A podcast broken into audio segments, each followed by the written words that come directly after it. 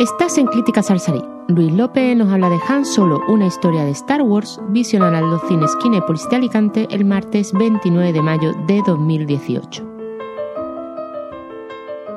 Bueno, acabo de salir de ver la película Han Solo, el nuevo film de la saga de Star Wars.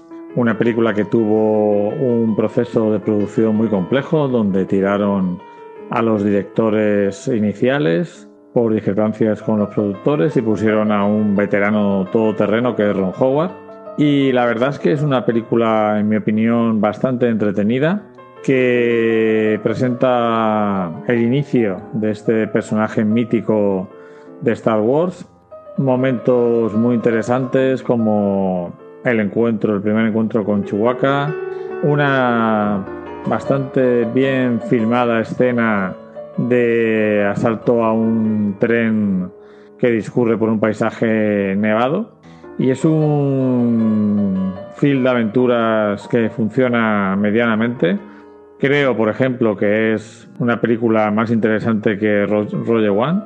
Y la verdad es que no entiendo las malas críticas hacia el trabajo de Ron Howard, porque creo que consigue entroncar con el espíritu de las películas originales no es una maravilla de película, ni mucho menos, pero sí que ah, cumple el expediente de lo que yo personalmente le pido a las películas de este tipo, que es entretenimiento. Y creo que en sus dos LAN, bastante más de dos horas, pues aunque tiene algún altibajo, en general la película funciona bastante bien. Eh, y yo le doy un dos y medio.